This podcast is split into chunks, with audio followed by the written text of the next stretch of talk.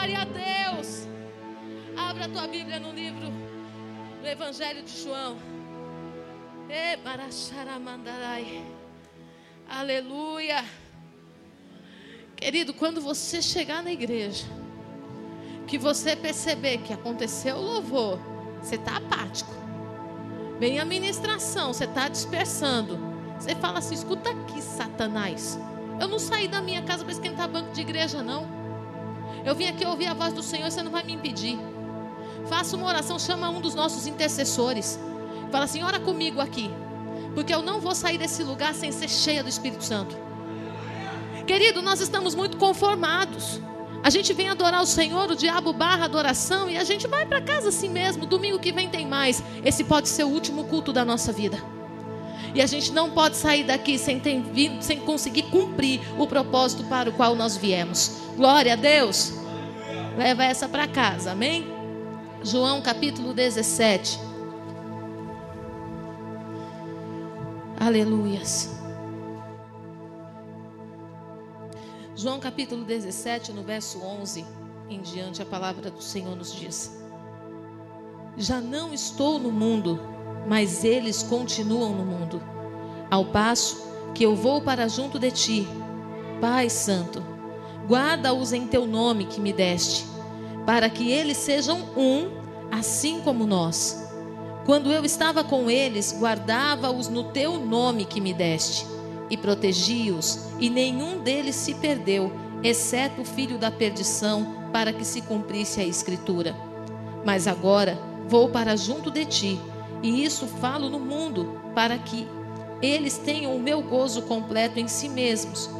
Eu lhes tenho dado a tua palavra, e o mundo os odiou, porque eles não são do mundo, como também eu não sou. Não peço que os tires do mundo, e sim que os guardes do mal. Eles não são do mundo, como também eu não sou. Diga assim: eu não sou desse mundo. Santifica-os na verdade, a tua palavra é a verdade. Assim como tu me enviastes ao mundo, também eu os enviei ao mundo. E a favor deles eu me santifico a mim mesmo, para que eles também sejam santificados na verdade. Glória a Deus. Você pode se assentar, querido. Essa palavra é do Senhor. E se ela encontrar repouso no teu coração, ela vai frutificar a 30, a 60 e a 100 por um. Amém? Há alguns dias o Espírito Santo de Deus tem falado comigo sobre santificação. E se nós formos aqui fazer uma enquete para descobrirmos o que você pensa acerca de santificação, você pensa como eu pensava. Santificação, o ato de você se separar, se consagrar, se guardar. Quais as formas que eu tenho para me santificar? Jejuando, orando, lendo a palavra, buscando no meu quarto a presença do Senhor. Tudo isso são ações de santificação. Mas no texto de João 17 existe uma chave espiritual que nos ensina sobre a santificação de uma maneira muito clara e que destrava a nossa mente para a compreensão do porquê que muitas vezes estamos orando ao Pai e não somos atendidos. Porque que muitas vezes estamos buscando ao Senhor e não somos respondidos. Em João no capítulo 17, é a intercessão de Jesus ao Pai pelos seus discípulos. E se você continua lendo aqui da onde nós paramos, você vai ver que ele fala assim: Eu não rogo somente por esses, eu rogo também pelos que ainda crerão em mim, ou seja, somos nós. E a palavra de João 17 revela Jesus num momento de intimidade profunda, intercedendo ao Pai por nossa causa. Meus queridos, se vocês lerem do verso 1 até o final, não tem como ler isso aqui e não chorar. Não tem como a gente ler a preocupação que Jesus tinha com os seus discípulos e não se derramar. A, a inquietação da sua alma em saber que ele estava saindo de cena e que os discípulos precisavam ser ainda mais fortes do que quando estavam ao lado dele. Ele roga ao Pai para que o Pai o santifique na verdade. E ele fala assim: Eu mesmo me santifiquei. Por causa deles, eu me santifiquei a mim mesmo. E eu fiquei pensando, eu falei, Senhor, mas por que, que o Senhor se santificou se o Senhor já era santo? Eu tenho certeza que você, como eu, pensa que Jesus era santo porque ele era filho de Deus. Porque ele veio de Deus, ele veio do céu e tudo que vem do céu é santo. E o diabo também caiu do céu e ele não é santo. E às vezes nós criamos uma interpretação errônea acerca da palavra e passamos a pregar isso e achamos impossível vivermos a santificação. Mas se fosse de fato impossível, não existiriam vários textos na Bíblia dizendo: santificai-vos, santificai-vos, santificai-vos. Hoje, nós não só oramos, como também cantamos louvores do que diz assim: Senhor, faz-me santo, faz-me santo, Senhor, faz-me santo. O caminho para a santificação ele já nos deu. Percorrer o caminho da santificação é nossa responsabilidade.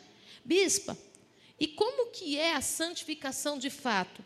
Se ela não se resume em jejuar, orar, ler Bíblia, se ela não se resume em ficar trancado no quarto, em ficar separado das coisas desse mundo, desse pecado, como se resume a santificação? A primeira coisa que nós precisamos entender é que a santificação que Jesus ensina não tem nada a ver com a religião. Não tem a ver com um padrão estético, nem com um padrão de aparência que a sociedade impôs e a religião impôs. Então, se você tem uma saia chegando no pé e se o teu cabelo está no joelho, você é santo. Se você é uma pessoa que está separado da família, porque a família é ímpia. A família, olha, a família faz cada coisa, mas você é da igreja, irmão. Se você se separa da família, então você é santo. A santidade que a religião impõe, ela não cria pontes, ela cria paredes. E a santidade que Deus estabeleceu para nós, ela não é uma santidade que faz a gente excluir ninguém, mas faz com que a gente acolha pessoas e essas pessoas vejam Deus na nossa vida ao ponto de desejar o Deus que nós servimos. A santidade que o Senhor fala para que nós façamos, santificai-vos, santificai-vos. Sem santificação ninguém verá a Deus. Santificai-vos. Se fosse algo impossível, o Senhor não traria para nós como uma ordenança. E sabe o que me chama a atenção dentro do processo da santificação? É que Jesus está falando sobre Deus nos santificar na verdade. Mas lá em Josué, quando Josué perde a batalha para Ai, agora olha a cena, gente. Josué vai lá na tenda, se ajoelha. Deus, chorando. Eu não entendi, Senhor, o que aconteceu. Nós ganhamos a batalha para Jericó, a muralha caiu diante dos nossos olhos e agora perdemos para Ai. E Josué chorando e falando: Senhor, o Senhor nos esqueceu. O Senhor nos desamparou. O Senhor nos trouxe do Egito até aqui para a gente morrer nas mãos dos nossos inimigos. Blá, blá, blá, blá, blá, blá, blá. Igualzinho a gente faz. Aí Deus olha do céu e fala assim: oh, já acabou? Agora você levanta. Para com esse carnaval, Josué. Porque a situação é a seguinte: eu falei uma coisa para vocês e vocês não cumpriram. Eu disse que era para vocês entrarem em Jericó e que de lá não era para tirar nada. O que foi que Deus disse para Josué? Diga assim comigo: Deus deu uma palavra. Foi obedecida a risca? Não. Por Josué? Não. Mas por quem estava com ele, um dos príncipes de Israel desobedeceu a palavra. E Josué estava intercedendo, e chorando, e clamando. E, gente, tem hora que o que Deus quer da gente não é a gente trancado no quarto chorando, se esparramando lá, não. Tem hora que Deus quer que você avalie o que foi que Ele já te disse que você não fez. Tem hora que o que Deus está querendo que você faça é que você faça uma varredura nesse seu HD, chamado cérebro, e pense quantas vezes você entrou na casa do Senhor, quantas direções você recebeu e quantas você cumpriu. O Senhor fala para Josué: Olha, Josué, passa anunciando sobre Israel, para que eles se santifiquem. porque amanhã, a essas horas, eu farei maravilhas no meio de vós. Ele não falou que ele ia santificar. Deus não falou que iria revelar. Deus não falou nada. Deus falou assim: manda eles se santificarem. Aí eu falei: agora o Senhor apertou. Como que eles iriam se santificar? E Deus falou assim: obedecendo a palavra que já tinha sido ordenada. Eu tinha liberado uma verdade sobre Israel. Eu tinha dado uma determinação clara e específica. Eu tinha dito que não era para pegar nada das coisas contaminadas de Jericó. Mas alguém que achou que aquilo era uma grande bobagem, fez segundo o que estava no seu próprio coração e, e levou a, o exército de Israel a uma derrota num exército pequenininho.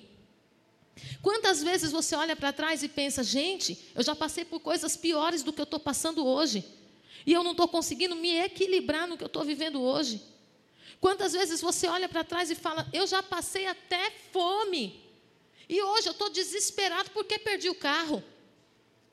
Sabe, coisas que antes não te apavoravam, mas hoje te desequilibram de uma forma. Por que, que antes você teve vitória sobre Jericó e agora você está perdendo para Ai? Será que não existem coisas contaminadas no nosso meio? Só que muito pior do que uma capa de Acã escondida debaixo da tenda foi a desobediência à palavra liberada. O problema de Deus com Israel não foi a capa de Acã, foi a desobediência, foi a obediência parcial.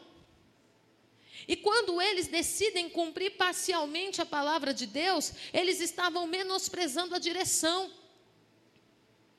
E isso trazia contaminação para o meio do povo. Então, como que queria que Deus se movesse? Como queria entrar na segunda conquista, na terceira e na quarta, se na primeira já falharam? Se na primeira deram demonstrações claras de infidelidade? Quantas pessoas oram, clamam, passam a vida clamando, me coloca para clamar também por um casamento. Oh, aleluias. Tem casamento que eu faço, vou até comprar vestido, que eu falo, esse casamento é do século.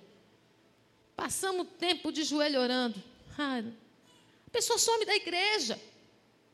Foi infiel na primeira conquista. Ao invés de trazer o cônjuge para a presença, tirou da presença. E você olha e fala: Meu Deus, como que vai vencer com os filhos? Como que vai vencer na vida financeira? Como que vai ter grandes conquistas? Se está perdendo na primeira cidade. Pega o cônjuge que é de Deus e leva embora da presença do Senhor. Olha aí a capa de Acã. Fica a dica. Então, o grande segredo da santificação não é o que a religião prega. A religião prega que você que é crente não pode estar numa festa de família, porque tem parente que bebe, tem parente que fala palavrão, porque tem o um parente que xinga, tem o um parente que amaldiçoa, tem o um parente que esse, que aquele, que aquele outro. A santificação da religião fala que se você está no meio desse povo, você vai ser contaminado. Então, que santificação de doce é essa que a gente tem? É de açúcar? Molhou, desmancha? A nossa santificação não é de açúcar, e sabe por quê? Porque a santificação que o Senhor pede para nós é uma santificação baseada no cumprimento da palavra. E toda palavra que eu cumpro gera uma experiência, gera uma fortaleza, gera um entendimento de uma coisa que é inegociável. Quem vive experiências com Deus não é levado por qualquer vento de doutrina, não é induzido por qualquer atalho. Quem vive a experiência debaixo de uma palavra obedecida, ele quer pregar para os quatro cantos. Eu fiz isso e Deus me honrou. Eu fiz isso e o cenário mudou. Deus falou comigo, eu cumpri. E a minha, a minha casa foi transformada, meu casamento foi liberto. Quem cumpre a palavra de Deus não anda em confusão. E contra fatos não há argumento. Que quando eu cumpro a palavra de Deus, eu tenho testemunho para contar, eu tenho milagre para contar. A unção de Deus vem sobre sobre a minha vida e o testemunho é inegável. Até quem duvidava começa a ver a glória de Deus. Talvez ele não consiga ouvir a palavra na sua boca, mas vai conseguir ouvir teu testemunho. Porque de fofoca todo mundo quer saber. É verdade. Como que estava seu casamento? Meu casamento estava uma tragédia. A pessoa quer ouvir isso? Mas fui buscar Deus. E Deus falou: faça assim, assim e assim. E eu fiz assim, assim e desse jeito. E Deus mudou, vai mudar o seu também. Contra fatos não há argumento. Mas a religião prega para a gente a separação do mundo. Não é essa separação. Quando você lê João 17, você vê claramente Jesus dizendo: eles estão no mundo. Eles não são do mundo, mas eles estão no mundo. Deus, Pai, meu paizinho, guarda eles. Guarda eles no teu nome que o Senhor me deu. Eu falei, pronto. No teu nome que o Senhor me deu. Diga assim comigo, no teu nome que o Senhor me deu. Agora diga de novo, no teu nome que o Senhor me deu. Agora você fecha os teus olhos, respira fundo e diga assim comigo, no teu nome que o Senhor me deu. Isso tem peso ou não tem? Isso tem muito peso. Jesus estava falando com o Pai. Santifica-os. No teu nome que o Senhor me deu, eu me santifiquei por causa deles, para que eles não venham esmorecer nem perecer. Eu me santifiquei para que eles sejam um comigo, como eu sou um contigo. Ou seja, santificação que gera divisão não é santificação. Santificação que faz com que eu deteste o meu irmão por causa do seu pecado não é santificação. Santificação que faz com que eu me afaste de alguém porque tem um vício não é santificação. Pode ser tudo, menos santificação. Voltando no texto. Só não pode beber junto. Mas quem é santo, quem se santificou, não vai beber nunca. Ele vai estar junto. Nós temos um testemunho. Valtuir um dia vai contar essa história para nós. Você tem uma história para contar sobre isso? Da conversão dele, de quando ele foi realmente para Cristo, o que foi que aconteceu? Valtuir tem. Quando ele decidiu se santificar, o que aconteceu com os amigos? Ou, ou se iguala ou eles se separam, mas eu me separar deles, não. Amém? Voltando no texto. Jesus fala: eles não são do mundo, como também eu não sou. Não adianta, querido, você se igualar com nada que tem aqui. Não adianta você acreditar que nada do que tem aqui vai preencher sua vida. Não vai. Nós conhecemos pessoas que já tiveram oportunidades de estar em lugares altíssimos, vazias. Que estão em lugares baixos, vazias porque não é o que se tem, não é o que se conquista, é quem se tem. E quando eu entendo que eu não sou desse mundo, eu começo a buscar as coisas do mundo a qual eu pertenço. Eu começo a buscar as coisas do céu. Eu começo a trazer o céu na terra. E a palavra que Jesus disse, o nome, o teu nome que o Senhor me deste, começa a fazer sentido. Porque aí a gente já não vai no nosso próprio nome, a gente já não faz no nosso próprio nome, a gente já vai na direção do Senhor, sabendo que Ele me deu um nome que está acima de todo nome, o poder está sobre Ele, e tudo que Ele me ordenou a fazer, as portas já estão abertas e eu vou ter bom êxito. Ele diz: santifica-os na verdade. Agora vamos falar essa verdade qual é? Ele explica ele fala assim: não tem como eles serem santificados em outra coisa que não seja na verdade. E ele diz assim: a tua palavra é a verdade. Diga assim comigo: a palavra de Deus é a verdade. A palavra de Deus é a verdade.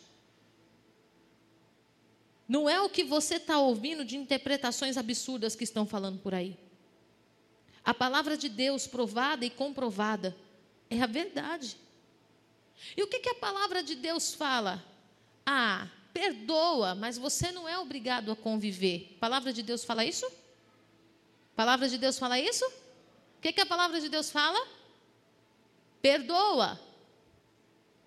Perdoa. E quando a gente olha o motivo pelo qual Jesus perdoou na cruz, ele perdoou na cruz para quê? Para que nós pudéssemos estar com. Vocês estão aí? Agora pesou, né? Ai, meu Deus, que difícil, bispa. Ele perdoou na cruz para que nós pudéssemos estar com Ele. Ele estava sendo humilhado naquela cruz, passando por todo tipo de escárnio, e ele diz: Pai, perdoa-os, porque eles não sabem o que fazem. E o sentimento de Jesus era: Senhor, olha, eles estão perdoados, mas agora sou eu no céu e eles na terra. Não tem lugar no céu para eles. Foi isso? Não vou preparar a mesa para esse bando de ingrato. Foi isso? Não. Ele falou assim: Eu estou perdoando eles para abrir um caminho de acesso à casa do Pai. Aí a mídia ensina. A Bíblia fala perdoai, mas você não é obrigado a viver junto. Teoricamente, socialmente, moralmente, está tudo bem. Mas biblicamente, está errado. Porque a glória da segunda casa sempre será maior do que a primeira. Porque alguém arrependido, perdoado, ele vai ser o teu melhor amigo, ele vai ser o teu melhor cônjuge, ele vai ser o teu melhor filho, ele vai ser aquele que vai abraçar a segunda oportunidade, como se ele nunca tivesse tido a primeira. Porque ele vai reconhecer Deus na sua vida. Quando nós olhamos Jacó, vamos falar de Jacó. Passou 22 anos relutando em voltar para casa, porque sabia que tinha um irmão que era contra ele. No dia que Jacó decide voltar, ele primeiro prepara um presente maravilhoso e manda entregar para Esaú. Ele poderia ter falado: Ó, oh, tá aí Esaú, o presente como um sinal, um pedido de perdão. Mas era essa a intenção de Jacó? Não. A intenção de Jacó era: manda o presente na frente, mas eu estou indo atrás, porque eu sinto falta da mesa. Eu sinto falta da comunhão da família.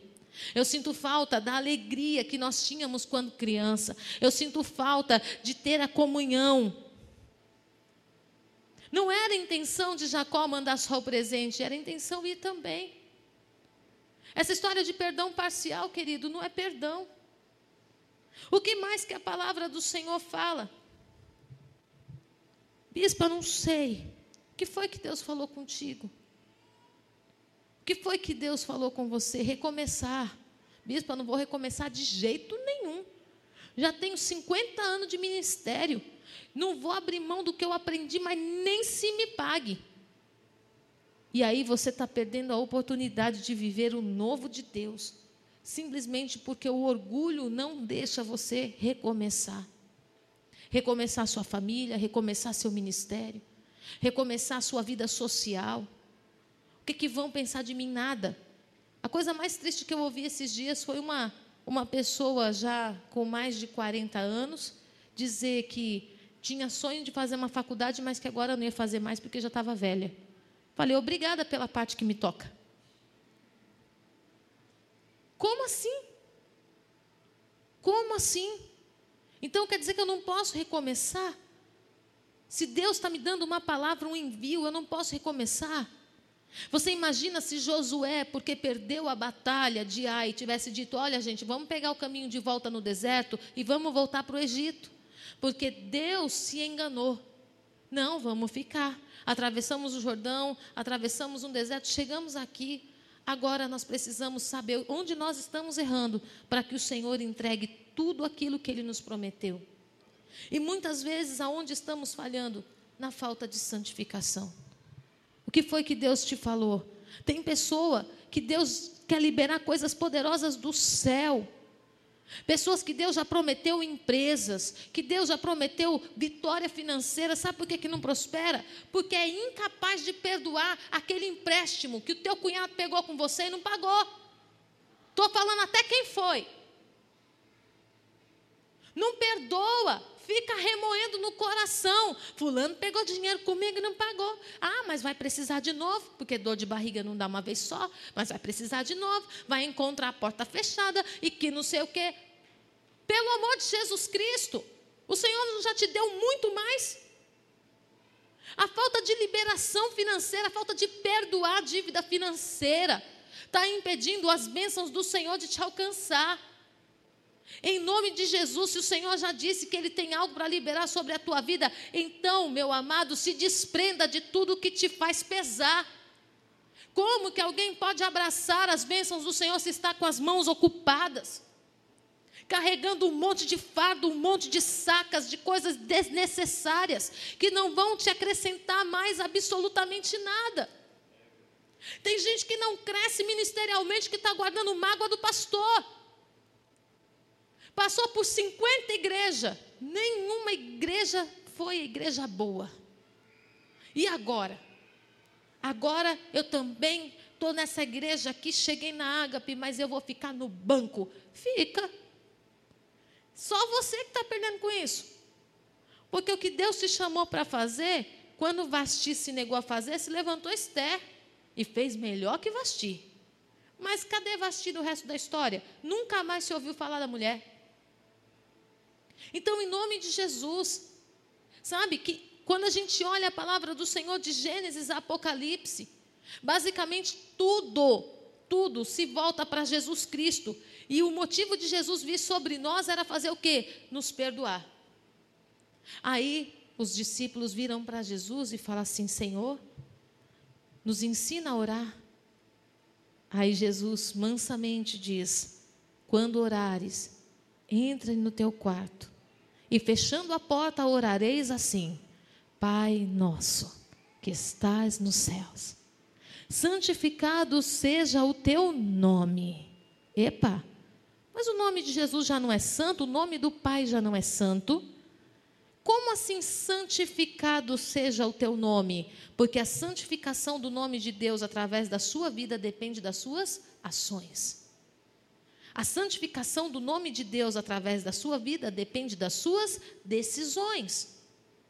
Se eu ouço a palavra do Senhor e decido não ouvir, eu posso chegar aqui na igreja e rolar no chão dando glória a Deus. Esse glória a Deus não subiu.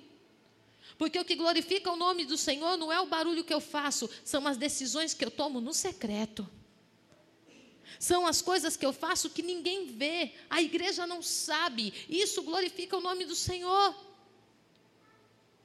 Quando eu decido abrir mão do orgulho, quando eu decido abrir mão da minha razão, quando eu decido abrir mão da vaidade, quando eu decido renunciar aquilo que não agrada ao Senhor, então aí eu começo um processo de santificação. Santificado seja o teu nome. Venha a nós o teu reino. Opa! Então só venha a nós o reino do Senhor depois que o nome dele é só vem a nós o reino do Senhor depois que o nome dele é. Se eu não santifico o nome do Senhor, para que, que eu quero o reino? Aí a gente fica assim: vem o reino, que o teu reino venha, aleluia, vem o reino do Senhor, com o coração parecendo a pedra. Vem a glória de Deus, a unção do Senhor. Envia os serafins, os querubins, os serubins, todos os bins que tem no céu, Senhor, envia sobre nós. É, esse da serubim é a nova classe de anjos que tem no céu. O irmão aí que inventou. É, serubins. Ele queria chamar todas as classes de anjos, chamou os querubins, os serafins e os serubins. Manda arcanjos, manda anjos, anjos com espada de fogo desembanhada. A gente quer o céu na terra mas o coração parece uma pedra. Não santifica o Senhor quando acorda, abre a boca, murmura logo que amanhece. Meu Deus, hoje o dia, misericórdia. Ninguém faz isso aqui, né? Segunda-feira.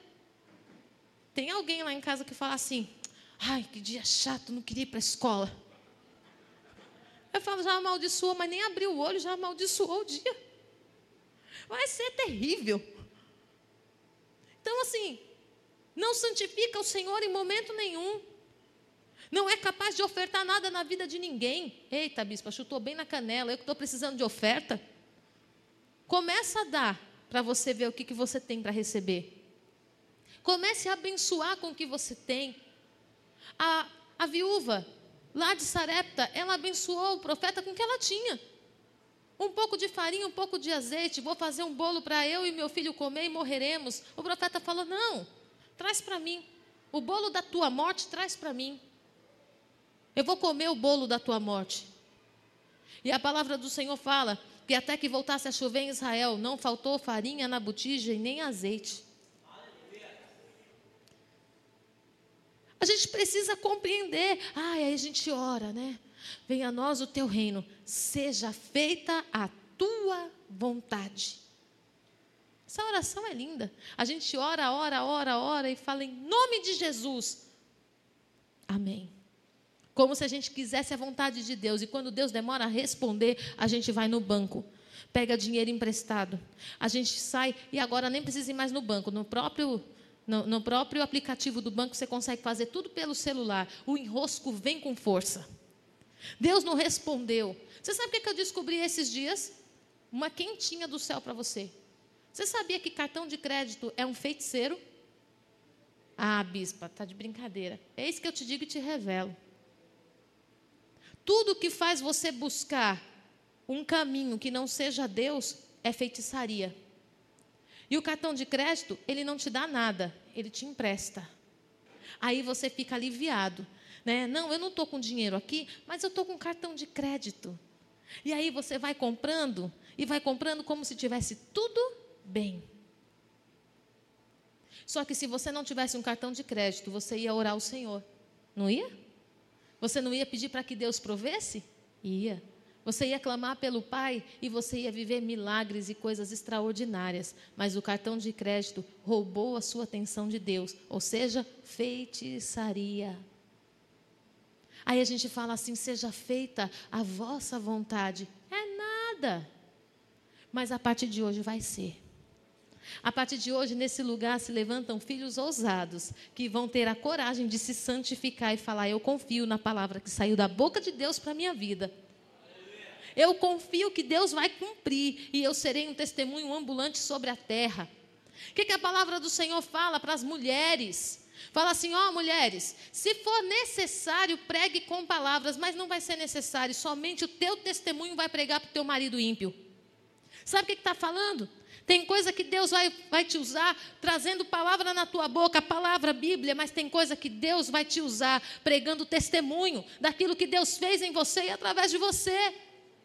Em nome de Jesus. Aí a gente continua a oração. Seja feita a tua vontade, assim na terra como. Assim na terra como? Você já perguntou o que, que tem no céu? Já perguntou? Qual é o anjo que o Senhor fala vai e ele diz espera um pouquinho? Você imagina se na hora que você está precisando de um livramento e o Senhor falasse assim: Ó, vai lá. O anjo falasse assim: só um minutinho, só vou fechar o aplicativo. A gente não pensa nisso. A gente quer ter o céu sobre nós, mas a gente não quer ter a responsabilidade do céu. A gente quer que o céu venha sobre nós e que a vontade de Deus seja feita aqui na terra como no céu, mas nós não estamos dispostos a obedecer como o céu obedece. Bispa, e qual é a prova que você tem para falar sobre isso? Jesus. Quando Deus abriu o coração e disse: Olha, está todo mundo perdido lá embaixo, a quem enviarei? Jesus disse: Eu. Pode me enviar que eu vou cumprir a palavra de Gênesis a Malaquias, toda a lei eu vou cumprir e eu vou te glorificar entre os homens. Não foi Deus que impôs para Jesus, você vai morrer por eles. Ele disse, eu vou, espontaneamente eu vou. E depois ele diz assim: eu espontaneamente entreguei a minha vida e tenho poder para reavê-la. Sabe? Então, olha o nível do filho.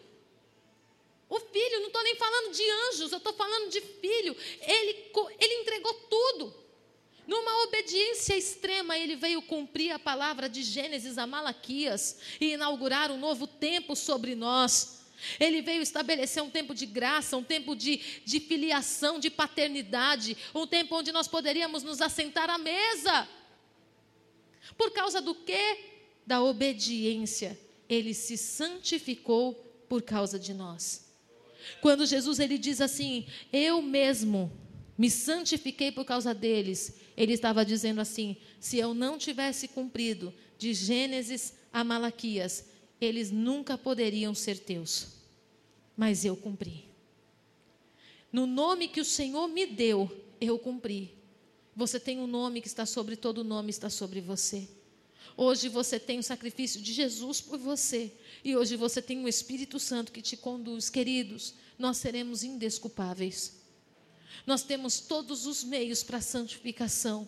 Nós temos todos os meios para vermos Deus face a face. E estamos deixando dias passarem como se eles pudessem voltar. Continuando, Pai nosso, a tua vontade assim na terra como no céu. O pão nosso de cada dia dai-nos hoje.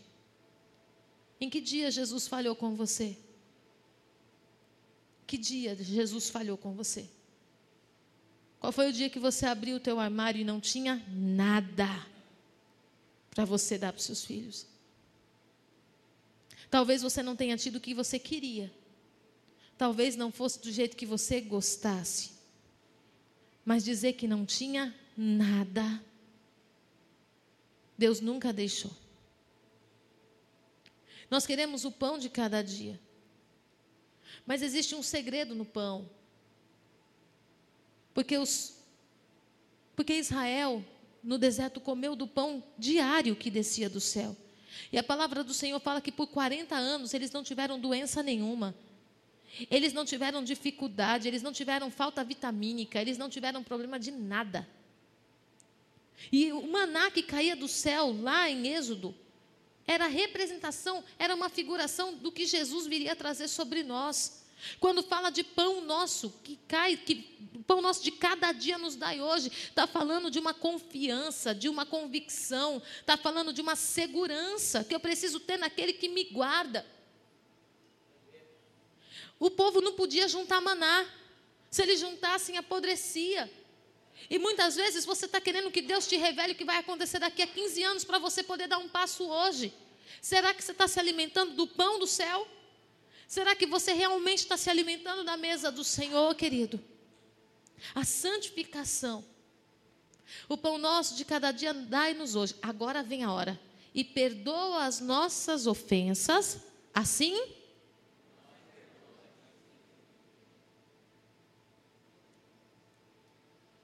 Vamos pular essa parte.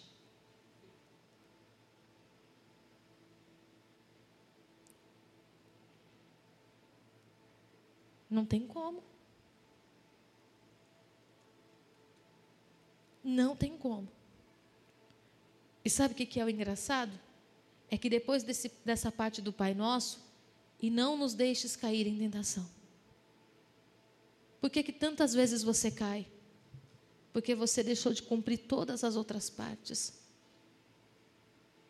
Quando os discípulos perguntam para Jesus, nos ensina a orar ele estava dando um resumo do que deveria ser a vida de um cristão. No Pai Nosso, existe um resumo de como um cristão deve se comportar com Deus, consigo mesmo e com as pessoas. Bispo, eu nem oro o Pai Nosso, porque eu pensei que era uma reza da Igreja Católica. Pois eu te aconselho a orar, meditar, jejuar, até que ele seja uma verdade sobre você. Porque quando Jesus intercede pelos discípulos, ele não estava intercedendo por um povo, ele estava intercedendo por filhos. Ele estava inaugurando o ambiente dos filhos. Não eram mais servos, eram filhos.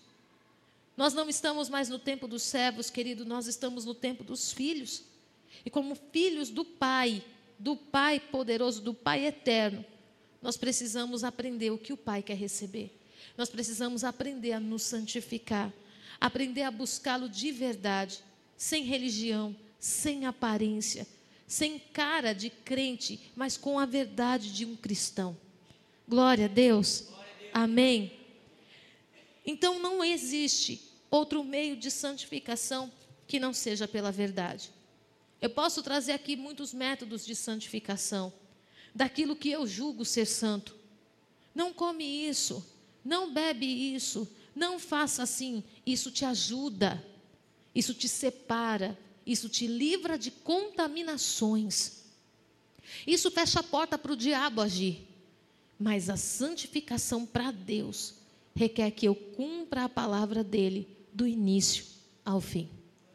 Eu sei que hoje você está recebendo uma chave espiritual. Eu confesso para você que em tantos anos de ministração, todas as vezes que eu ouvia a palavra santificai-vos, eu falava, Jesus, como? Como? Porque ninguém vai conseguir se santificar à altura para ver a face de Deus. E depois eu descobri que sim. Enoque foi arrebatado. Elias foi arrebatado. Bispo, mas Elias falhou, mas ele cumpriu o propósito que Deus tinha designado. Então, se você quiser ver a glória de Deus, é noite de você fazer uma avaliação e dizer: Senhor, agora eu preciso ser um cristão de verdade. Eu preciso ser filho. Bispo, qual o significado da palavra cristão? Pequeno Cristo. E se é um pequeno Cristo, é um pequeno filho. E para ser filho, eu preciso conhecer a vontade do Pai. Amém? Eu quero convidar você a colocar-se em pé.